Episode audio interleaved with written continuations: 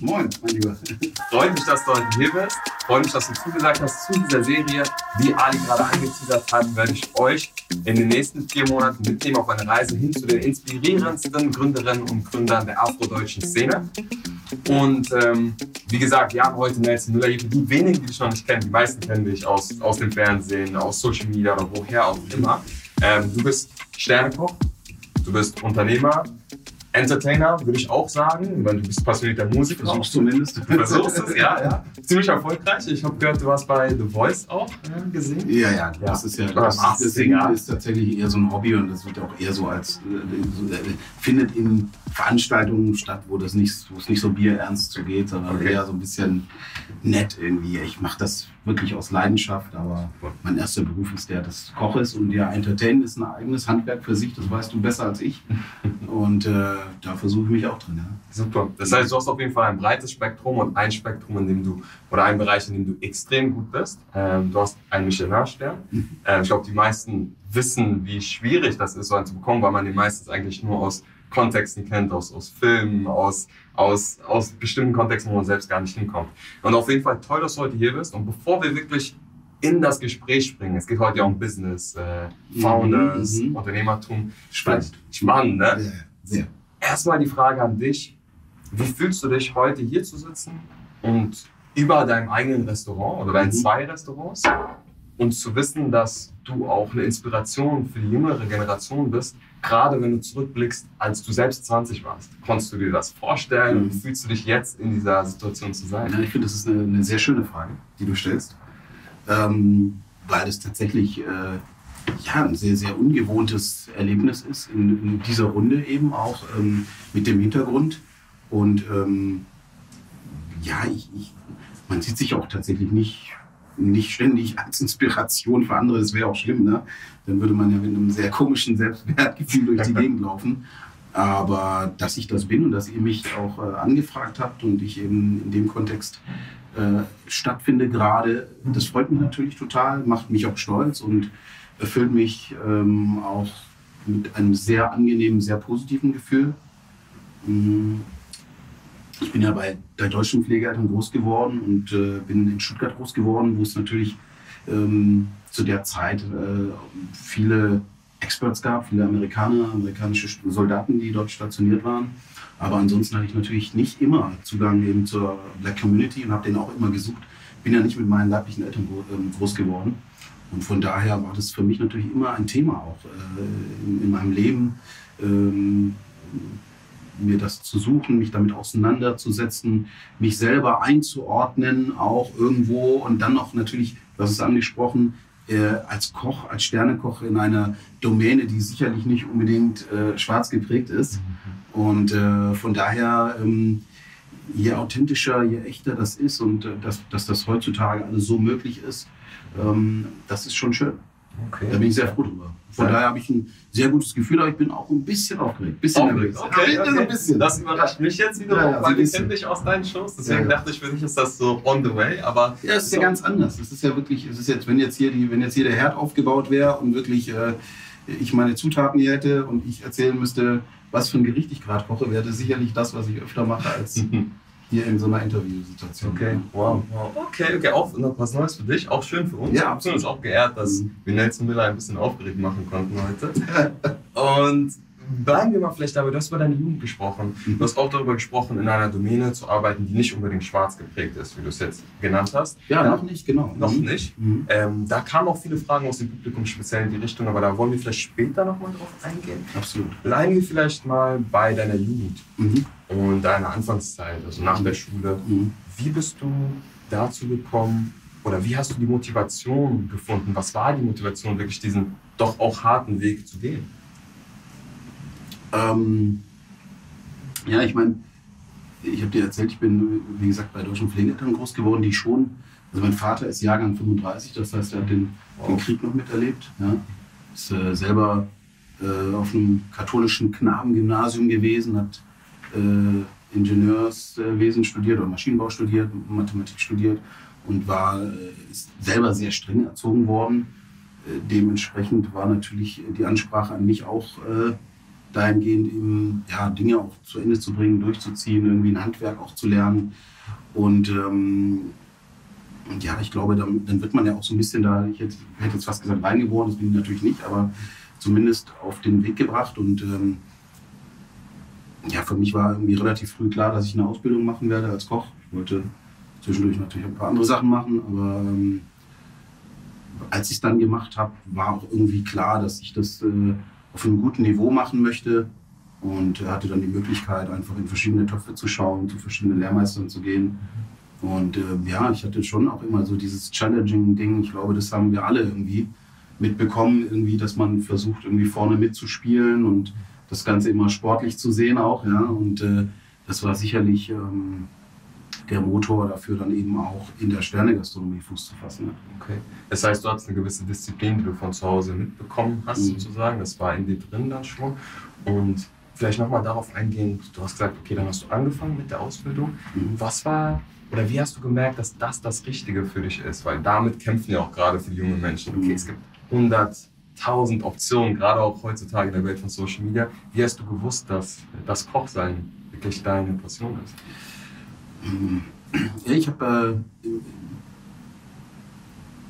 lustigerweise in meinem Leben oft in, einfach nur in mich hineingehorcht oder auf mein Bauchgefühl gehört und habe mich auch treiben lassen. Also ich hatte immer so natürlich ein Gefühl für etwas, ähm, dann die rationale Seite, die sachliche Seite. Was machst du, was wirst du? Ähm, natürlich gab es die Empfehlung, äh, ich bin in Stuttgart zur Schule gegangen, dann Abitur zu machen und zu studieren. Und ich war auch gut in der Schule, aber ähm, meine Eltern haben eigentlich äh, das stark forciert, dass ich eine Ausbildung mache, ein Handwerk zunächst mal mache, vielleicht auch ein bisschen aus, aus der Angst heraus, ähm, dass ich vielleicht ohne etwas dastehen könnte. Und sie hatten ja auch mir gegenüber eine etwas andere Verantwortung, weißt du, als es vielleicht bei einem leiblichen Kind gewesen wäre. Ne? Meine, meine leiblichen Eltern leben ja auch noch, ne? in London. Und eben so sicherzustellen, dass ich irgendwie mich versorgen kann, dass ich irgendwie okay. was, was machen kann. Deshalb haben sie das durchaus forciert. Ich selber habe aber auch das immer gut gefunden. Ähm, mein Vater kommt von einer Bauernhoffamilie, diesen Bauernhof gibt es immer noch. Okay. Mit angeschlossener Metzgerei und äh, einem Restaurant. Das betreibt mein Cousin in Bayern, in, in der Nähe von Schweinfurt. Und ähm, ja, das hat mich schon früh beeindruckt und so diese Mischung, die Kombination aus Gastwirt zu sein, ähm, Einklang mit der Natur zu sein, mit Naturprodukten zu arbeiten, ähm, diese psychologische Komponente, dieses, die Wärme aber auch, die davon, davon ausgeht, dieses ähm, geerdet sein. Ich glaube, das hat mich unbewusst einfach äh, dazu angetrieben, Koch zu werden. Und das fand ich einfach immer gut. Das habe ich damit verbunden, kreativ sein zu können auch. Also vieles habe ich, hätte ich früher wahrscheinlich gar nicht so beschreiben können, wie ich es jetzt beschreibe. Okay. Ähm, aber ich glaube, das hat mich einfach so ein bisschen dahin getrieben. Und als ich das dann gemacht habe, mein erstes Praktikum, Schulpraktikum klassisch in der 10. Ähm, äh, dann auch äh, Probearbeiten war im Restaurant und dann meine Ausbildung begonnen habe, habe ich einfach gemerkt, dass ich da richtig bin, dass sich das gut anfühlt. Und ich war äh, ein furchtbarer Spätzünder, muss ich sagen, in jeder Hinsicht und hatte eine Menge Nachholbedarf.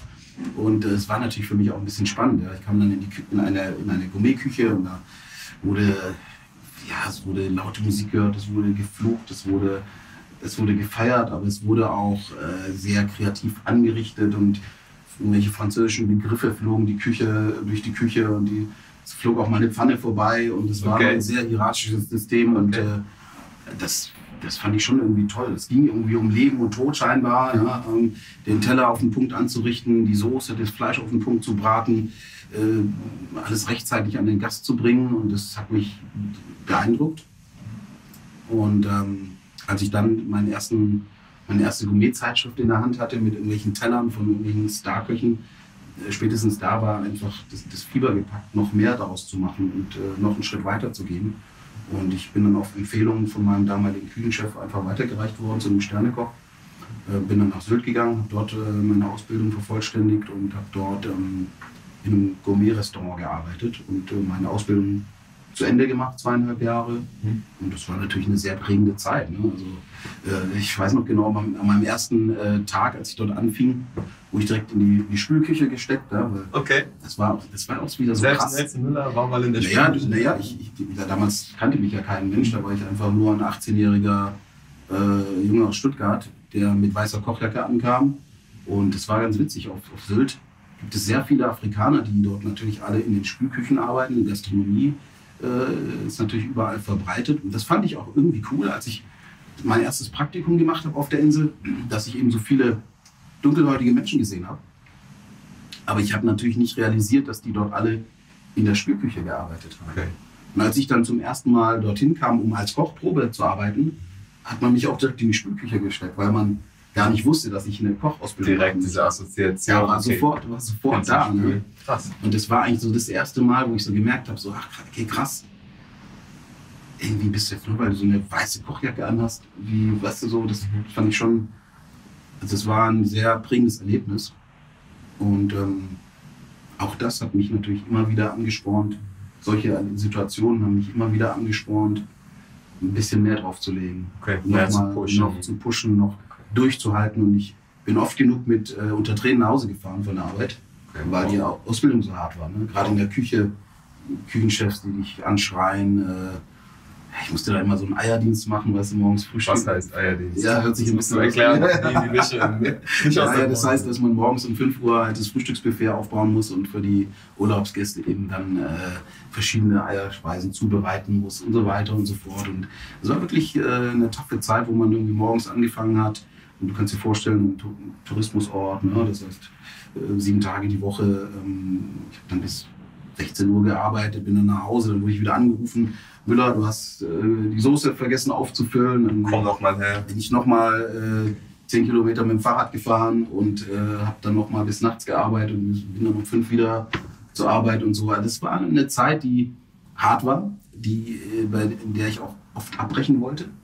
Aber meine Eltern haben dann mal angerufen und auch mit dem Küchenchef gesprochen und dann, ja, dann habe ich es halt irgendwie gemacht, weißt du, so. Und ich bin ganz froh darüber. Das ist ja eine, eine Art und Weise der Ausbildung, wie man sie heute gar nicht mehr wirklich findet. Zumindest ähm, macht, machen es die Leute eigentlich heutzutage nicht mehr so mit.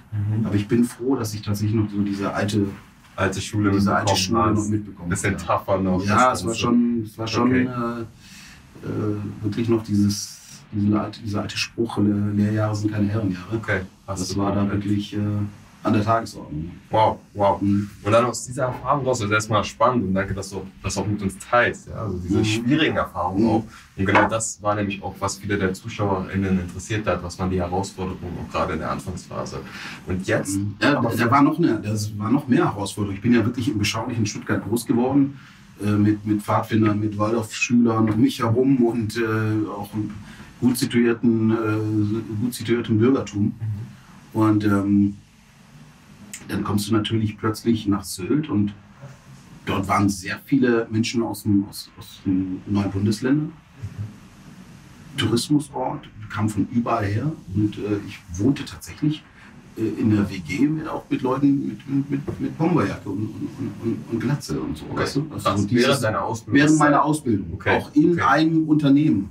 Wow. Und ich war total aus meiner Komfortzone gerissen. Also ich war so in Stuttgart, so die ersten Hip-Hop-Partys, 0711 Club und so, was Okay. da damals war. Ne? Da ging das Ja. gerade los mit Freundeskreis, Massive und das war eine wunderbare Zeit. Und ich habe mich aber für den Beruf entschieden und war dann plötzlich in einer komplett anderen Welt, in einer Okay. sehr rauen Welt, in einer Welt, die, wo ich dann abends auf in die Techno-Partys mitgehen musste, weil halt das ganze Team dorthin gegangen ist. Okay. Es gab halt nichts anderes. Wow. Das Und wäre dann aber- das Härteste Ja, gewesen. ja, Also, und dann aber auch noch die, diese Leute, die teilweise politisch äh, deutlich anders geprägt waren. Aber ich muss sagen, man hat es trotzdem gemacht. Da habe ich halt gelernt, mich anzupassen. Also mir selber auf der einen Seite treu zu bleiben, aber mich auch irgendwo in so, ein, in so eine Familie reinzubegeben, die eben komplett anders ist. Okay. Das ist, ist sehr schwer und nicht einfach, wenn ich mir das vorstelle, aber irgendwo hilft einem das auch. Ja? Also wenn man natürlich immer nur in seiner Welt, keine Ahnung, in seiner Musikerblase ist oder nur in seiner, in seiner Welt, die, die, einem, die einem gut tut, die, die man kennt, ist das nett, ist das gut und es pusht einen, ist auch gut fürs Selbstbewusstsein, glaube ich. Aber ich glaube, dass auch diese Zeit gut war, wo man eben mit irgendwelchen Leuten in Bomberjacke, mit irgendwelchen Faschos irgendwo äh, abends am Tresen stand. Ja? Und äh, sich anhören musste, dass man ja, dass die anderen ja dass man ja, dass man ja irgendwie okay wäre, aber die anderen und so, die typischen Okay, Sprüche, die man halt so kennt. Ne? Ja, genau. Nelson, ich wünsche also ich wünsch das keinem der Founder da draußen jeweils durch solche, auch durch solche Extremsituationen zu gehen. Gerade die letzte, die du jetzt beschrieben hast, das Ja, muss extrem ich glaube, dass man, sein. ja, ich glaube, dass viele da durchgehen werden müssen auch, ja. Also, Also in meiner Generation haben es leider noch viele erlebt, auch ähnliches. ne? Ich hoffe, vielleicht die, die noch jünger sind, machen das weniger mit. Aber spannender Weg. Und jetzt bist du sozusagen durch diese Lehrjahre gegangen, Mhm. die keine Herrenjahre waren, offensichtlich. ja, Und, furchtbarer Spruch, aber irgendwie. aber es ist die Wahrheit ganz das aus. Ne? Wahrheit, genau. Und dann hast du ja irgendwann aber den Sprung in die Selbstständigkeit gemacht. Und heute sind wir ja bei Adam Meet the Founders. Das heißt, es geht insbesondere darum, dein Sprung in das eigene Unternehmertum. Mhm. Wie ist das gekommen? Was ist da passiert? Was waren die Auslöser, dass du gesagt hast, Nelson Müller ist ab jetzt, was auch immer der erste Step war, Mhm. und kein Angestellter mehr? Ja, es ist, äh, ja, es ist eigentlich hier so ein bisschen eine Mischung aus Mut und vielleicht auch Naivität gewesen. Ähm, ich habe ja wirklich ganz lange als angestellter Koch gearbeitet, äh, hier in einem Zwei-Sterne-Restaurant in Essen. Und ähm, der nächste Schritt wäre eigentlich so der, der des Küchenchefs gewesen oder wirklich in ein großes Hotel zu gehen oder ins Ausland. Ganz klassische Kochkarriere zu machen. Ich hatte aber immer im Hinterkopf, dass ich nochmal irgendwie dieses Musikthema nochmal angehen wollte. Da kommt es wieder? Okay. Genau, ich wollte immer noch mal, ich habe gespürt, dass da irgendwas, dass da noch was ist hinter der Mauer. Mhm. Dass ich noch mal raus muss, dass ich noch mal irgendwas durchbrechen muss, um noch mal woanders hinzukommen. Okay. Ich kann dir das gar nicht genau beschreiben, aber es war irgendwie so brennend in mir und es hat sich bei mir, glaube ich, durch die Musik so ein bisschen erzählt. Also das, das, ich glaube, das war das Vehikel einfach. Ne? Und ich habe dann ähm, hier wirklich gute Netzwerke gehabt und Freunde gefunden ähm, in der Künstlerszene und hatte dann das Angebot, irgendwie am, am Theater so Musikabende zu machen. Okay. Und ich habe dann einfach äh, allen Mut zusammengefasst und äh, gesagt, ich gehe jetzt, brich da jetzt aus, aus dieser, aus dem Angestelltenverhältnis. Ich Mhm. kündige tatsächlich, mache Musik, schlag mich durch, mache Partys und also wir gehen wirklich komplett anderen Weg. Das heißt, es ging gar nicht in die Gastronomie-Richtung in Nee, überhaupt nicht. Nee. Sinne, sondern es ging in eine ganz andere Richtung. Es ging in eine ganz andere Richtung. Für mich war einfach, und ich glaube, das ist dieses Spüren. Also, ich meine, weißt du, ich glaube, eine Selbstständigkeit ist auch nicht für jeden etwas. Es gibt viele Menschen, die sagen, oh, das, das, boah, diese, den Stress, den will ich mir gar nicht antun. Die möchten gerne in einem Konzern arbeiten, möchten in einer Firma, im Familienunternehmen arbeiten, möchten angestellt bleiben. Mhm. Und das ist auch okay. Und ich glaube aber, irgendwann spürt man, ob man sozusagen da irgendwas man ausbrechen möchte und vielleicht nicht unbedingt genau da reinpassen möchte oder will oder auch passt oder irgendwas an einem zerrt, was einem sagt, so, nee, da ist noch mehr. Und es war für mich einfach die Musik, in der ich dann, ähm, mit der ich, äh, in der ich mich ausprobiert habe. Ich wusste natürlich, dass das ein schwerer Weg sein wird und auch das vielleicht auch nicht klappen könnte. Habe dann mein Album aufgenommen in Frankfurt damals noch mit den Nachtwander zusammen. Die haben damals hier J-Love produziert und Rap Soul und so. Okay. Und dann hatte ich eine, eine, Freundin, die, Karin aus Berlin, ähm, die hat mich dann Support Act machen lassen hier für Ello Black oder äh, alle möglichen anderen Künstler. Also auf Okay. jeden Fall durfte ich mich da so ein bisschen ausprobieren und tummeln. Das hat dann aber nicht so wirklich funktioniert. Ähm, aber was einfach in dieser Zeit passiert ist, ist, dass ich mich so freigeschwommen habe, dass ich plötzlich, ich habe dann nebenbei gekocht. Mhm. Bei diesem Nebenbeikochen habe ich plötzlich gemerkt, was ich im Handwerk eigentlich über die Jahre gelernt hatte. Okay. Ja, wenn du als Angestellter unterwegs bist, sagt dir ja immer jemand eher tendenziell, was du nicht gut machst. Ja? Okay. Also es ist ja eher so dieses, ne? Mhm. Und wenn du plötzlich das selber machst ähm, und du Feedback bekommst für deine Arbeit und das dann so positiv ist, erlebst du das ganz anders. Ne? Okay. Und das war eigentlich eine sehr, eine sehr coole Zeit. Ich habe dann die Kochschule aufgemacht, habe ähm, hab ich noch gemacht. Genau, ich habe meine Managerin kennengelernt. Okay. Genau.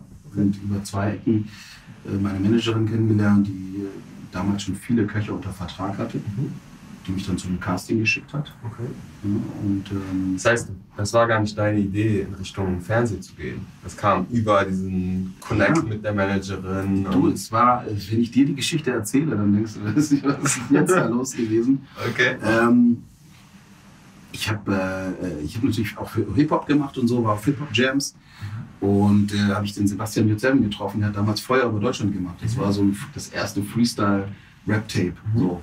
Und äh, dann habe ich gekocht in, in einem Golfclub. Und dann saß er mit, seinem mit seiner Mutter in diesem Golfclub. Und ich habe gekocht, aber noch mit meinem, als, als Angestellter, mit dem Sterne-Restaurant. So. Und dann haben wir uns da wieder gesehen und ich so, ey, du warst doch irgendwie vor einer Woche noch, habe ich dich doch hier noch mit Baggies und so auf Okay. der Hip-Hop-Jam gesehen. Und dann hat, ähm, ja, dann hat er mich gefragt, ob ich mal für seine Mutter kochen kann. Mhm.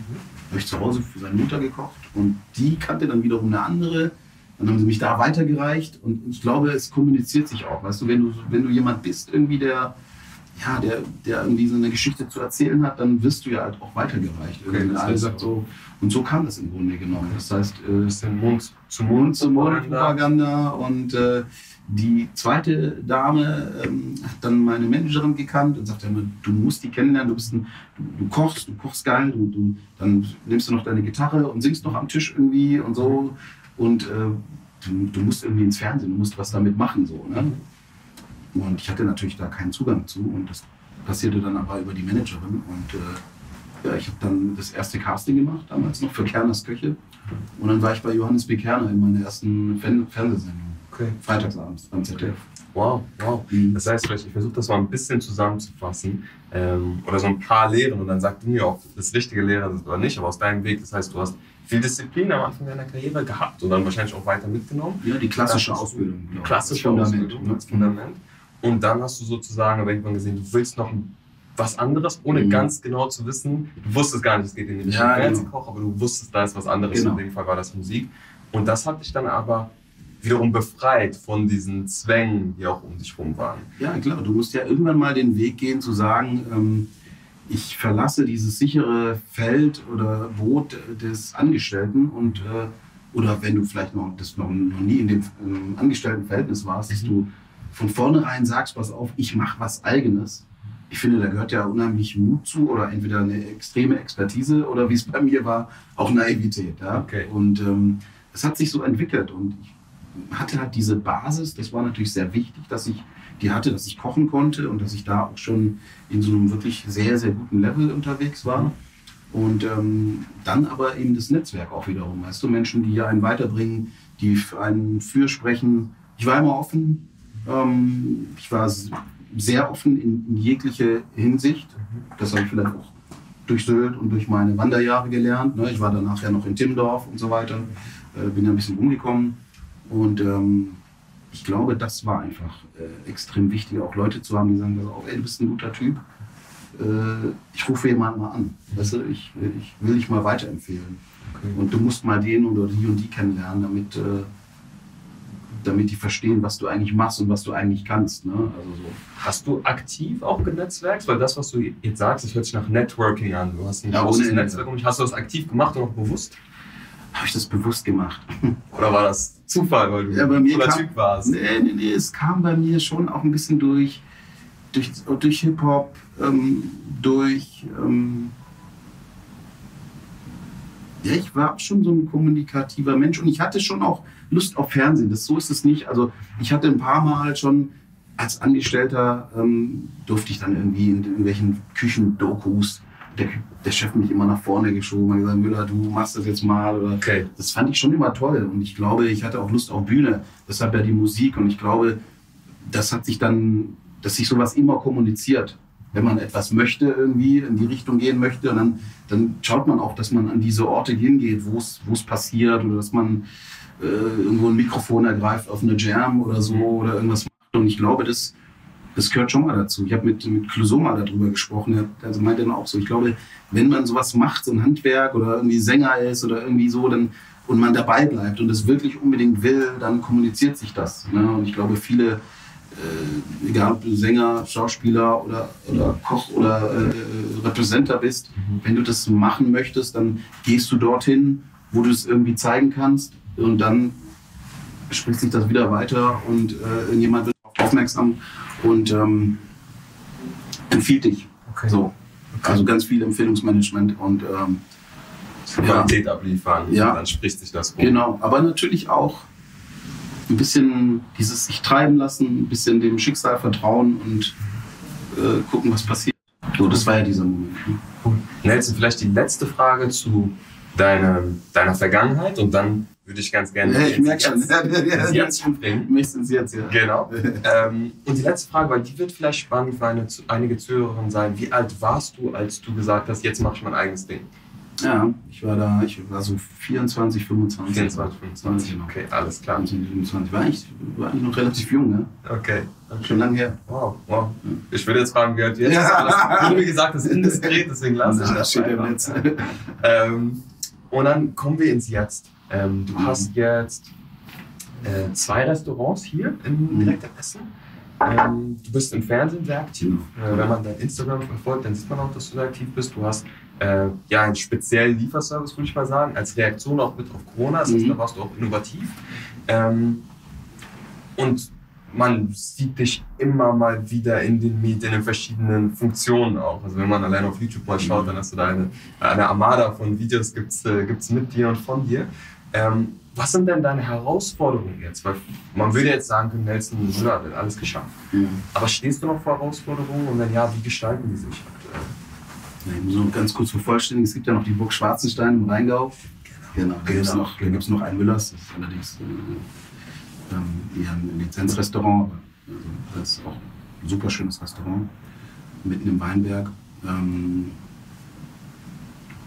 äh, natürlich Herausforderungen ohne Ende, ja. Also ich habe äh, 30, circa 30 Mitarbeiter und ähm, die stellen mich tagtäglich vor neue Herausforderungen, besser zu werden als Unternehmer, sich weiterzuentwickeln, auf die neuen äh, Anforderungen von Mitarbeitern heutzutage einzugehen, Okay. das zu managen. Wenn ich da kurz einhaken darf, die Ja. akzeptieren nicht mehr so ganz die harte Schule, die du damals Nein, nein, nein, hast, nein, ist keine Chance.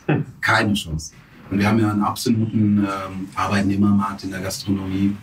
Es ist ja sehr schwer geworden, gute Leute zu finden. Und ähm, von daher sind, muss man sich diesen Herausforderungen stellen und man muss an sich arbeiten und gucken, dass man da den neuen Herausforderungen in irgendeiner Form gerecht wird und äh, so, eine, so eine Brücke schafft zwischen dem, was man, wie man früher irgendwie, was man früher mitbekommen hat und was der Mitarbeiter von heute möchte. Und auch der Gast ist ein anderer geworden.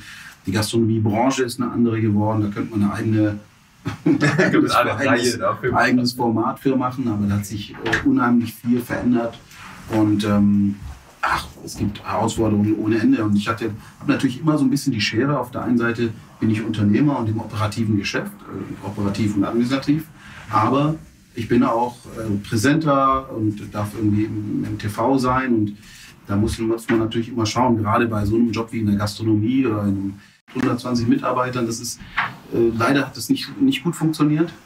Und ähm, ja, da gab es wirklich eine, so eine Holdingstruktur und Gesellschafterverträge noch und nöcher. Und äh, ich habe das dann keiner machen müssen und auch wollen. Äh, hab mich wieder ein bisschen zurückorientiert, ähm, Restaurants zusammengelegt, um auch Kapazitäten und meine eigenen Ressourcen sozusagen auch, äh, auch zu stärken.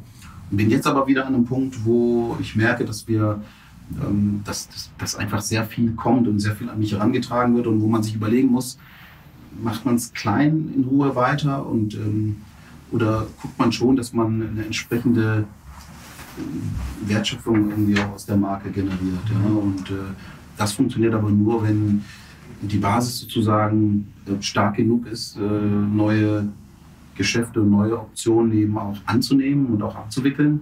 Und deshalb stellen wir uns jetzt fürs neue Jahr noch ein bisschen breiter auf. Es werden noch zwei äh, neue Manager mit an, an Bord kommen, Okay. um ähm, ja, neues Geschäft zu generieren, ähm, das alte zu stärken. Ähm, Online auf jeden Fall, das gerade schon angesprochen, Genussboxen, äh, der Shop, das sind alles Themen, die, die äh, ja, intensiver bearbeitet werden müssen oder können. Und ähm, ja, auch gastronomisch gibt es ganz viele Optionen, ähm, die Marke eben weiter, weiter zu spielen und was Neues zu machen. Okay. Und da freue ich mich sehr drauf. Das wird jetzt 2022, wird spannend. Mhm. Da stellen wir uns breiter auf zum ersten Mal seit einigen Jahren wieder. Okay. Und äh, werden so ein langsames ganz langsames Wachstum eben wieder vorantreiben. Okay. Ja. Das heißt, also auf der gastronomischen Ebene auch. Ne? Okay. Genau. Das heißt, du pushst weiter, äh, mhm. du hast noch Ziele sozusagen vor dir, auch wenn es ja. so viele wirkt, oh, wow, alles erreicht, was will man noch mehr mhm. in der Gastro oder in diesem Bereich. Äh, das ist super schön zu hören und auch, glaube ich, super motivierend für viele junge Menschen zu sehen, dass da doch jetzt irgendwo 20, vielleicht mehr Jahre äh, aktive Arbeit drinstecken. Und du hast gerade die Marke erwähnt. Und ähm, was dir ja wahrscheinlich auch super bewusst ist, Nelson Müller selbst ist ja auch, es gibt dich als Person, aber es gibt auch die Marke Nelson mhm. Müller. Ja? Und wie hast du oder hast du überhaupt aktiv diesen Markenaufbau gestaltet oder war das auch etwas, was eher so gekommen ist? Mhm. Oder hast du irgendwann mal überlegt, nein, ich möchte ganz fokussiert mich so positionieren, äh, damit Leute mich so und so wahrnehmen mhm. und ich daraus den und den Mehrwert generieren kann? Ähm, ja, das ist eine, eine, Mischung aus allem, glaube ich. Äh, natürlich war da auch maßgeblich meine Managerin mit dran beteiligt, die äh, mir öfter Nein gesagt hat als Ja, sage ich jetzt mal. Und ähm, das macht man dann einfach gemeinsam. Also gerade was die Öffentlichkeit angeht. Es gibt natürlich Fernsehshows, die ich nicht eingehen würde. Aber auch Formate, die sehr gut funktionieren und die, äh, die, die, gut laufen, die ich nicht gemacht habe, weil ich, äh, das, das typische Beispiel, ähm, Kitchen Impossible, natürlich ein sensationelles Format mit Tim Melzer, das, was er extrem gut macht, was gut funktioniert, mh, wo aber genau seine wie soll ich sagen, seine, seine Art auch gefragt ist. Mhm. So ein bisschen kompetitiv, ein bisschen frech, ein bisschen rotzig, auch mal das eine oder andere ne, rausgehauen, okay. was zu mir jetzt nicht so passen würde. Vielleicht als Privatperson ja, aber ich bin jetzt nicht so der Typ. Ich bin schon eher ein bisschen gechillter, ein bisschen zurückhaltender mhm. ähm, und habe meine Nische, was heißt Nische, aber meinen Weg eigentlich eher jetzt gerade zum Beispiel in diesen Dokus gefunden, ja, diese Lebensmittelreporte und so weiter, die mir sehr gut tun mhm. und die, die, die anders, ähm, die, die, die mich natürlich auch anders präsentieren sozusagen, ja, in denen ich mich nicht verstellen muss. Also darum geht es ja. Es geht, darum, es geht ja um Authentizität.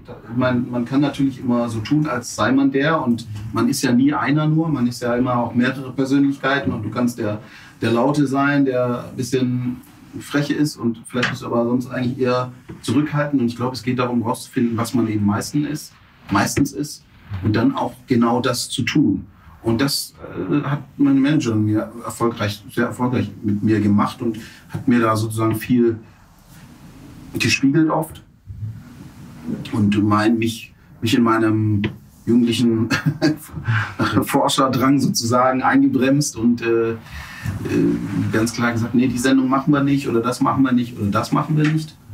Und das hat sich dann einfach entwickelt, so diese, diese Marke. Und Musik war immer ja ein Teil von mir. Ähm, meine Hautfarbe ist ein, meine Vergangenheit, meine Hautfarbe, mein, mein inneres Ich ist, das kann ich nicht äh, wegpacken, will ich auch nicht. Das habe ich immer mehr, konnte ich auch immer mehr platzieren, was mir auch sehr wichtig war eben ich selbst sein zu können, in meiner kosmopolitischen Person, so okay. möchte ich es mal nennen.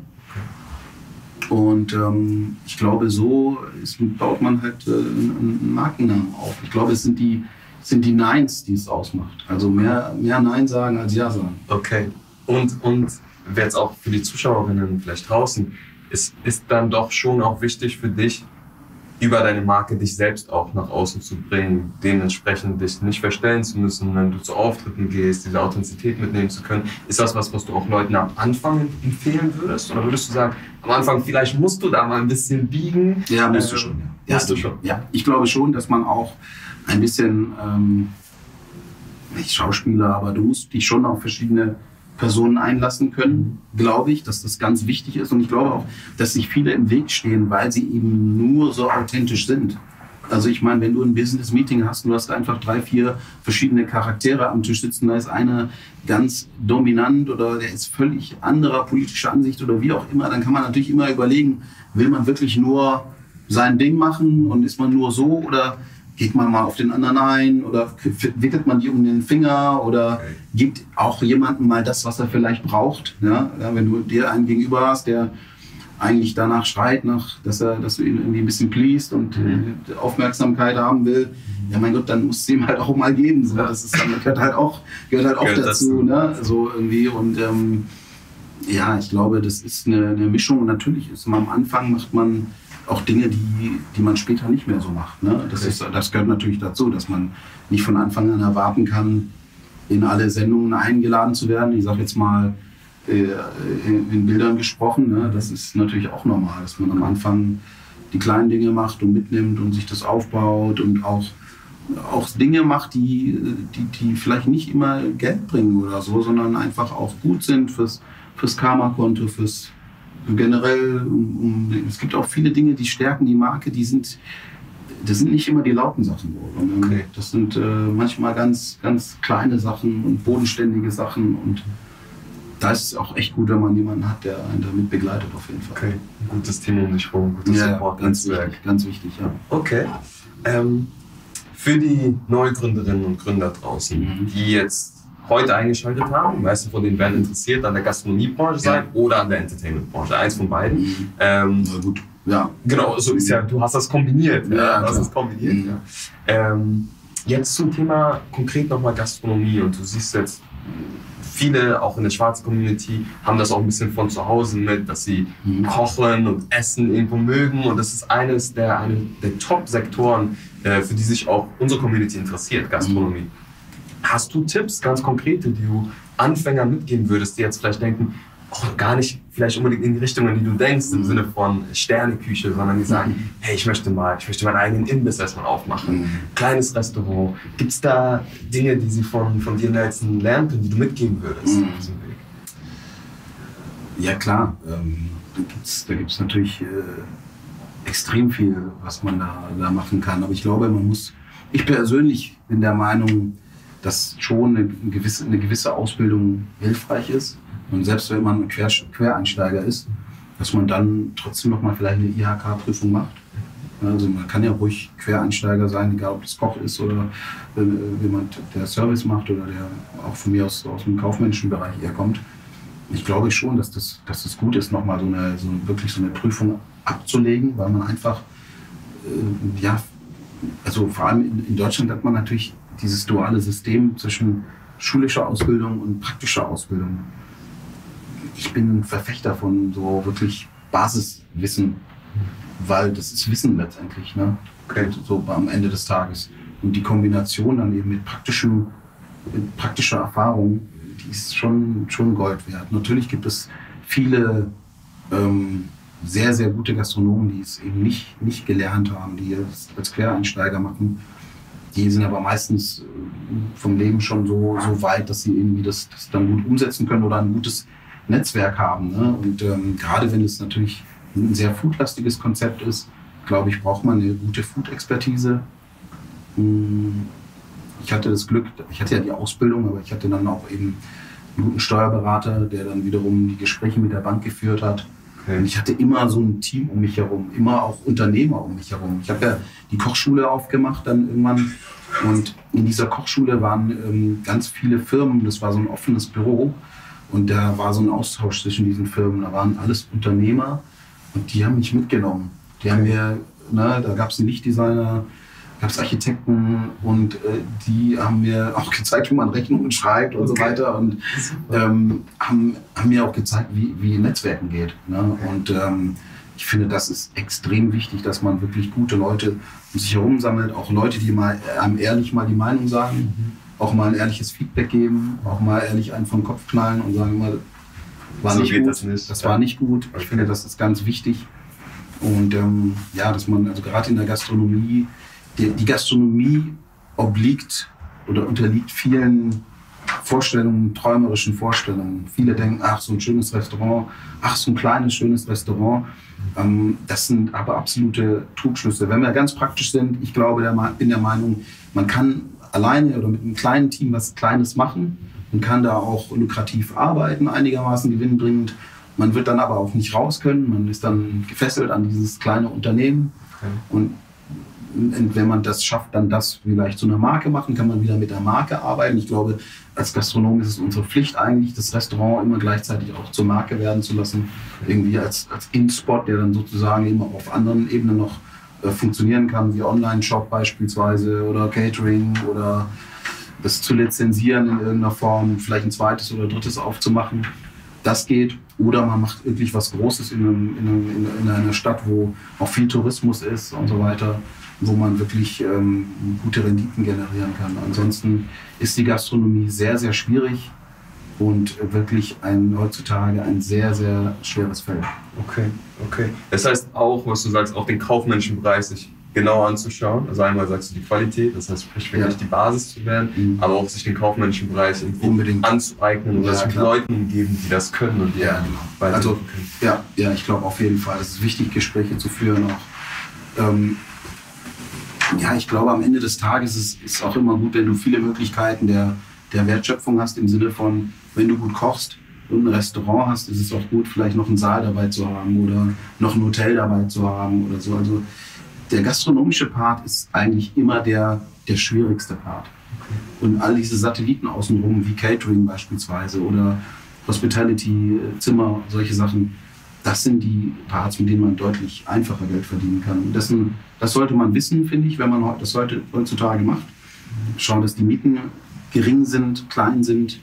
Ähm, und wir Gastronomen sind im Grunde genommen diejenigen, die, das, die diese Viertel beleben, die dafür sorgen, dass die Menschen in ein Viertel gehen, um irgendwo in einen Einzelhandel Klamotten zu kaufen und so weiter und so fort.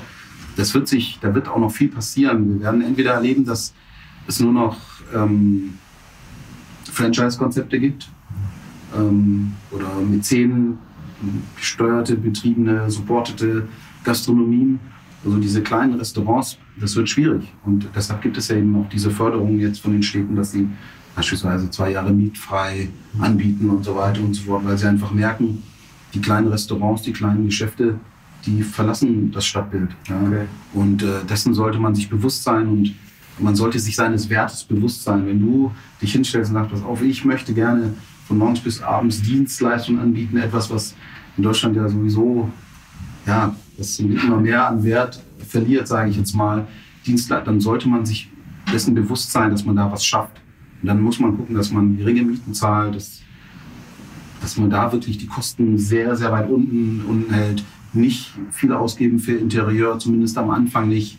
Ähm, keine, keine Schlösser bauen, wirklich das Basic halten und äh, tatsächlich über das Konzept, über, über das Food, über den Service, über ähm, über den Style äh, Umsätze generieren. Ja. Okay, super, danke Nels. Es kommen gerade die ersten Zuschauerfragen rein. Ja. Ähm, und ganz interessant, die erste hast du jetzt, äh, warum auch immer, hast du eigentlich schon beantwortet. Vielleicht hast du was gesehen, was ich nicht gesehen habe. Mhm, ja. Weil die Frage war, wie man den gründen soll, wenn man kein oder wenig Kapital hat. Aber da hast du ja gerade schon einige der Lösungen gesagt. Also es ist wirklich basic halten. Ja, ähm, ganz einfach. Also äh, in meinem sehr spannenden Artikel von, von Tim Rauer, der dann erzählt hat, dass wir Deutschen immer äh, so Restaurants für die Ewigkeit bauen irgendwie und die Asiaten das teilweise viel einfacher gestalten. Und ähm, das war ein sehr schlauer Satz, finde ich. Äh, du musst so ein Restaurant eh nach fünf, sechs Jahren oder acht Jahren wieder renovieren und neu machen, um wieder das fresh zu machen. Mhm. Das heißt wirklich einfachst und auch mal, also in Berlin findet man das oft, auch mal ein Restaurant so nehmen, wie es ist. Keine großen Ablösezahlen und so weiter. Gerade am Anfang, das, das macht überhaupt keinen Sinn. Wenn jemand sein Restaurant veräußern möchte, wahrscheinlich nicht, weil es einfach so extrem läuft, sondern weil er es irgendwie loswerden will. Und wenn er dann trotzdem noch irgendwie hunderte, tausend dann schreibt, mhm. äh, dann kann das, kann das gerne, dann kann das gerne die äh, Unternehmensgruppe, irgendein Fonds, was weiß ich, die können sowas gerne machen. Aber als kleiner Gründer hat man, sollte man keine großen Ablösen zahlen, man sollte schauen, dass man ein paar Jahre Mietfreiheit bekommt und so weiter. Es ist so ein schweres Geschäft, die Kosten so niedrig wie möglich halten oder man stellt sich einfach von vornherein größer auf. Das geht natürlich auch und lässt es ein bisschen begleiten. Ähm, das geht natürlich auch und von vornherein kaufmännisch gut aufsetzen mit einem guten Steuerberater, Budgetplanung machen, im Budget arbeiten und dann Stück für Stück weitermachen. Okay, super, danke. Mhm. Ähm, die nächste Frage schließt dort eigentlich an. Und zwar äh, interessiert auch einige der Zuschauer, ob du selbst Investoren auch mit dir an Bord hattest, als du angefangen hast, oder ob du das sozusagen selbst gestemmt hast mhm. aus äh, deinen finanziellen Ressourcen. Ja. Ich hatte, mein erster Werbevertrag hatte ich mit Müllers Mühle, okay. passenderweise. Okay. Äh, Linsen, Reis und so ein Unternehmen aus Gelsenkirchen. Mhm. Und mit diesem Geld bin ich zum Steuerberater und auch zur Bank und habe dort Kredit bekommen und hatte tatsächlich am Anfang also gar niemand drin. Und ich hatte auch nie jemanden drin. Ähm, mir, hat, äh, mir haben auf jeden Fall aber auch schon mal in schweren Zeiten, ich hatte diese schweren Zeiten auch ähm, Leute geholfen, die dann, keine Ahnung, jemand, der ein Restaurant gebaut hat, der mir dann äh, ja, was, äh, das, mich das hat abbezahlen lassen oder so. Okay. Solche Themen hatte ich schon. Aber ansonsten habe ich immer alles selber gemacht. Mhm. Ich hatte keine Investoren, habe auch bis jetzt keine Investoren drin. Mache alles selber und ähm, was aber nicht bedeutet, dass, das nicht, dass ich das nicht auch nochmal machen kann oder machen werde. Also ähm, ich glaube, jetzt sogar würde ich eben nicht mehr so viel selber investieren. Also das habe ich jetzt zwei, dreimal gemacht. Und, oder dreimal habe ich äh, sehr viel Eigenkapital in Restaurants gesteckt. Mhm. Und das würde ich eigentlich heute nur noch bedingt machen. Ja? Okay. Also so, da muss man, muss man ganz genau muss man sich ganz, ganz genau anschauen. Ne? Also ich glaube, man sein Geld reinsteckt. Ja, auf jeden Fall. Und gerade, ich glaube auch, was dann, dann gut ist, wenn man irgendwann mal an einem guten Punkt ist, dass man sich überlegt, eben nicht alles nur in seine eigene Branche zu investieren. Weil, weil man in dieser Branche mal irgendwas hat oder so gesundheitlich oder wie auch immer, dann, ja, dann hat man eben alles nur in dieses eine Feld investiert. Und das ist dann vielleicht auch ganz gut, auch mal was woanders zu investieren, wo man nicht ständig selber gebraucht wird, weil die Gastronomie erfordert eben oft ja die eigene Anwesenheit. Und die ist vielleicht irgendwann auch mal endlich. Und deshalb glaube ich, ist es sinnvoll, sehr schnell zu überlegen, wie kann ich auch noch dann, wenn ich erfolgreich bin, Umsätze generieren ohne meine eigene Anwesenheit. Okay, super. Danke, Nelson, danke. Es ist ein spannendes Thema, davon sprechen, sprechen ja viele aktuell. Es interessiert ja auch viele junge Menschen, wie kann man überhaupt irgendwo sein Geld reinstecken und irgendwann in der Zukunft zu sagen, das Geld für sich auch mitarbeiten lassen, teilweise. Ganz arbeitsfrei geht es, glaube ich, nie. Nee, ja, nee, aber, aber das ist ja so manchmal, man, man zielt zum Mond und trifft die Sterne, ne, mhm. man so schön sagt. Ähm, es gibt eine weitere Frage, die ich sehr schön fand oh, und die auch sehr interessant wäre. Und mhm. zwar, Gab es ein schwarzes Idol, das dich inspiriert hat, über deine Laufbahn hinweg an bestimmten Zeitpunkten deiner Laufbahn? Mhm. Puh. Ich war, immer, ich war immer Fan von Jamie Foxx, muss ich ganz okay, ehrlich sagen. Cool, da haben wir was gemacht. Den fand ich immer einfach extrem geil. Er hatte immer diese, oder hat dieses Auftreten und der ist so ein Tausendsasser, der ist ja so, der, der Schauspieler oder singt oder was er halt auch immer macht, macht er einfach mit so einer Profession irgendwie. Mhm. Und äh, da, dahin zu kommen, ist, glaube ich, äh, gar nicht möglich. Aber zumindest diesen, so diesen, diesen, Geist zu haben, dieses, diese Coolness, dieses, diesen Willen, das zu machen irgendwie. Die, und vor allem diese, diese Professionalität.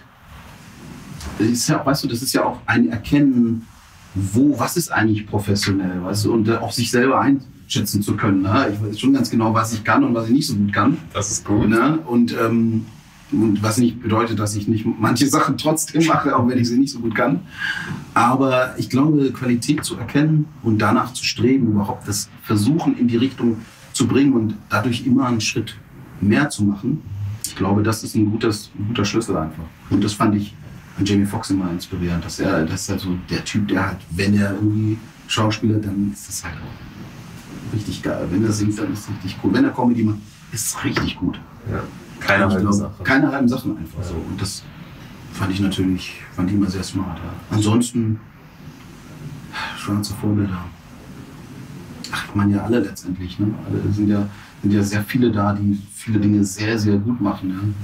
und auch Unternehmer sind und, und Geschäftsmänner sind. Und das, ich finde, das inspiriert eigentlich einen tagtäglich. Ich weiß nicht, wie es dir geht. Mir geht's ähnlich, mir geht's ähnlich. Also wenn du meinen Instagram-Feed anschaust, dann siehst du mhm. da genau Leute, Jamie Foxx, Will Smith, eine, ja, mega. Koryphäen auch genau das gleiche. Mhm. Alle, viele Sachen, aber alle mit Qualität. Mhm. Ähm, also genau das gleiche wie bei dir, würde ich mhm. sagen. Ähm, Jamie Foxx. ähm, oh, ich wurde richtig Durst, ey. Ja, ich habe keinen Schluck getrunken. Ich habe noch keinen Schluck getrunken. So, ich Von uns auch Mineralwasser. Trinke ich einen Schluck jetzt. Wenn der Haushalt es will, Wilson, ähm, wir sind ja hier bei dir in deiner Location in Essen. Ne? Das wissen viele vielleicht gar nicht. Wir sind jetzt hier Im Büro, genau. im Büro, genau nicht im Restaurant, wir sind im Büro. Mhm. Ähm, nicht weit vom Restaurant. Wa? Und äh, es kam gerade eine ganz äh, witzige Frage rein. Äh, und zwar wahrscheinlich von einem Essen. Ne? Und zwar, was hat denn Essen für dich hier attraktiv gemacht als Standort? Essen. Ja. Ähm, ich glaube, Essen ist eine Stadt mit einem hohen Pioniergeist aufgrund ähm, de, de, de, ja, der, der Weg, also wie soll ich sagen, der Abkehr von der Kohleindustrie hinweg zu einem Industriestandort, der eben sich außerhalb des Bergbaus weiterentwickelt hat weiterentwickelt. Ich bin ja 2001 hierher gekommen und ich finde, das war so, das ist mittendrin. Man ist ja immer noch mittendrin. Es verändert sich. Äh, alte Zechengeländen werden zu äh, Kulturorten oder ähm, Museen oder Hotels oder Event-Locations. Ähm, Strukturwandel. Und ähm, wenn du nach München oder Hamburg gehst, bist du natürlich schon noch ein bisschen einer von vielen. Und hier in Essen, äh, im Ruhrgebiet, äh, habe ich das Gefühl, dass, dass, dass das Ruhrgebiet mehr zusammenwächst. Ich finde, es ist ja nicht wirklich Großstadt. Ja? Also de, Düsseldorf ist auf jeden Fall deutlich mehr Großstadt als jetzt, sage ich jetzt mal, als Essen und das Ruhrgebiet. Aber wir haben einfach sehr viel Poten- Potenzial. Viele äh, DAX-Konzerne, tolle Firmen. Äh, Ich finde eine spannende Landschaft und eine spannende Kulturlandschaft auch. Und ähm, da sozusagen mitgestalten zu dürfen oder ein Teil dessen zu sein, gastronomische Akzente zu setzen, äh, das hat mich, äh, das begeistert mich an Essen. Aber auch die Art der, der Menschen, dieses, dieses gerade raus, mh, unkomplizierte, ähm, offene, aber auch auf der anderen Seite. Äh, ich bin, bin Wassermann von Sternzeichen. Ich, ich bin, ich mag das gerne. So. Das Okay. ist, ich habe das Gefühl, ja auch alles machen zu können, viele Möglichkeiten zu haben. Ja? Also schnell in anderen Städten zu sein, schnell mal im Ausland zu sein, aber auch ähm, ja, für, für mich für, und für, für den Geist alles es ist alles da. So alles, was man, alles, was man braucht. Ja? Wenn du ne, ne, ein Düsseldorfer sein willst, der jetzt äh, schicki ist oder so, dann kannst du das sein. Du kannst aber auch nach Köln in eine, in eine Großstadt, in die einzige Großstadt NRWs gehen. Du kannst, äh, ja, das, auch das Ruhrgebiet reicht schon. Auch das Ruhrgebiet ist schon, schon spannend. Okay. Unendlich, Okay. wie Dike sagt. Genau. Cool, cool. Unendlichkeit im Ruhrgebiet. Ähm, es kommen gerade noch ein paar Fragen rein, speziell auch dazu, wie es ist, nochmal als speziell als schwarzer Unternehmer Mhm. aktiv zu sein, Ja. aber speziell auch so erfolgreich zu sein. Gibt es da so, gibt es da Momente, wo du manchmal denkst, ja, wow, ist super geil. so, Mhm. ja, ich habe es hier geschafft, obwohl all diese ganzen Schwierigkeiten da waren. Oder vielleicht auch andere Momente. Mhm. Wie ist da deine, deine Einschätzung, deine Gefühlslage dazu? Ja.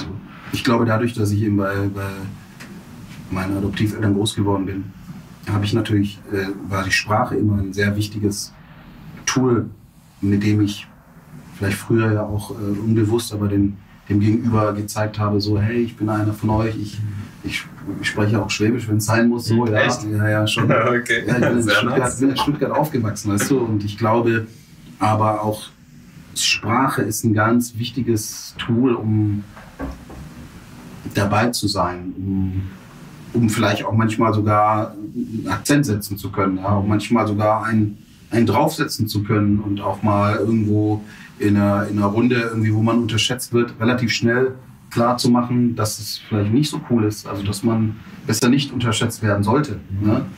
Und natürlich passiert mir das ständig und ich bin jetzt auch vom Typ, wie gesagt, jetzt nicht immer, immer so drauf, dass ich jetzt in den Rahmen komme und sage, hier, ne, kann man das kaufen, was kostet hier so, ne? oder der, der Mac bin oder so Mhm. und deshalb äh, bin ich dann auch mal eher so ein bisschen, ne? Und ich glaube, dann, dann passiert es einem schon als Schwarzer schon öfter oder eher, dass man unterschätzt wird und dass die Leute, ja, wie auch immer, es ist, ich will es eigentlich gar nicht so, so sagen, aber ja, es macht einen dann auch schon manchmal traurig. Also es ist schon, es ist schon manchmal, man merkt das schon manchmal. Ich glaube, du, du wirst es auch können, kennen. kennen das, die Kennen Zuschauer kennen das. ja, das ja. ist schon manchmal, und dann muss man aber, glaube ich, äh, gibt es halt so ein paar Mittel, das schnell äh, klar zu machen. Und ich muss aber auf der anderen Seite auch sagen, ich bin, versuche mich nicht so sehr darauf zu konzentrieren. Und wenn ich hier die Rückenscheide entlang laufe und die, die, die Omas äh, zu mir Grüß Gott, Herr Müller sagen, mhm. Dann erfüllt mich das mit Stolz, weil dann weiß ich, die, dieses, die, das, die, das sagen die nicht, weil sie jetzt in mir den, irgendeinen Schwarzen sehen, sondern sie sehen mich als Mensch so okay. in Deutschland. Und das ist vielleicht die Oma, die, von der ich eigentlich noch am ehesten vielleicht erwarten würde, aufgrund des Alters oder der Opa, äh, äh dass, dass, dass er mich vielleicht, dass er vielleicht nicht so modern und aufgeklärt ist. Aber gerade diesen Menschen gebe ich zum Beispiel mit meinem Restaurant, in dem ich äh, klassische Küche zelebriere, auch klassische deutsche Küche zelebriere, ein Gefühl von Heimat. So, und das zeigt mir doch auch, ich kann, ich kann, also mich besuchen auch viele Schwaben, die kommen und sagen, oh, ich, ich freue mich voll, hier gibt es Spätzle und so. Und weißt du, und da, daran merkt man eigentlich, dass wir, dass es das zwar alles gibt und aber dass es nicht darum geht, sondern dass es schon darum geht, was du transportierst. Und das muss von innen, musst du das, dieses transportieren. Und wenn du dich fühlst, weißt du, wenn ich jetzt, wenn ich so eine Kniebundhose anziehen möchte mit, mit Socken und eine Tracht und dem Louis Tränker Outfit irgendwie äh, auf äh, die, die Alm hochwandern will, ja, dann mache ich das halt einfach. Okay. Weißt du? Okay. Und dann fühle ich das, dann finde ich das geil, dann gehe ich auf eine Alm und esse einen schönen Käse und trinke ein Bier und dann mache ich das, weißt du? Mhm. Und ich glaube, das ist einfach wichtig, das auch zu, zu machen und das auszustrahlen. Und ähm, das habe ich natürlich schon auch in mir. Ne? Also ich habe so alles ne, ein bisschen. Ne? Und es ist manchmal macht ein, gibt es auch eine Zerrissenheit, weil du nie so genau weißt, ne? was, wie willst du leben? So, wobei für mich ist schon klar, für mich ist dieses Kosmopolit zu sein, alles sein zu dürfen, das ist eigentlich eher ein Geschenk. Ne? Aber mh, mm,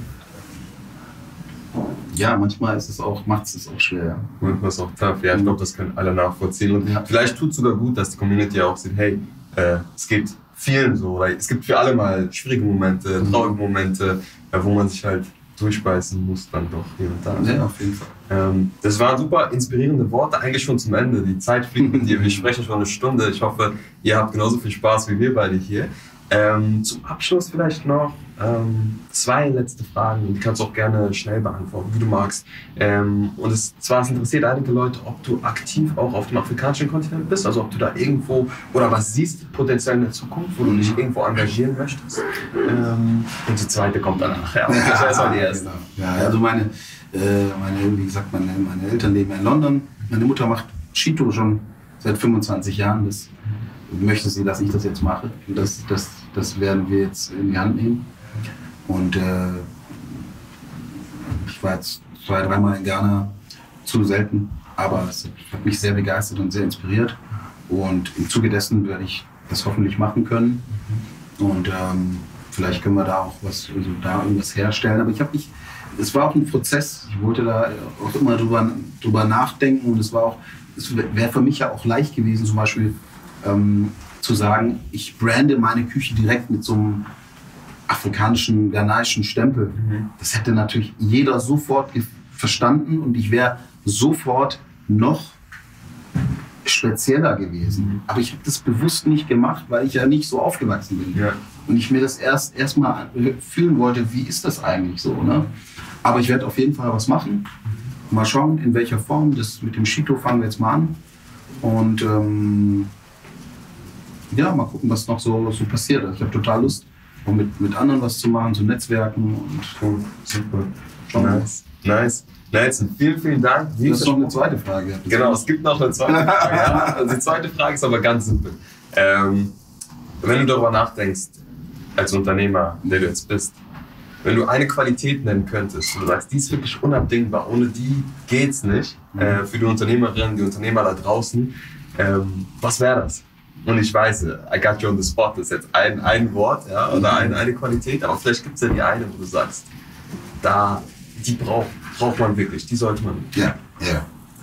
Also du brauchst, musst ein Kämpfer sein. Kämpfen. Kämpfen. Durch, durchhalten.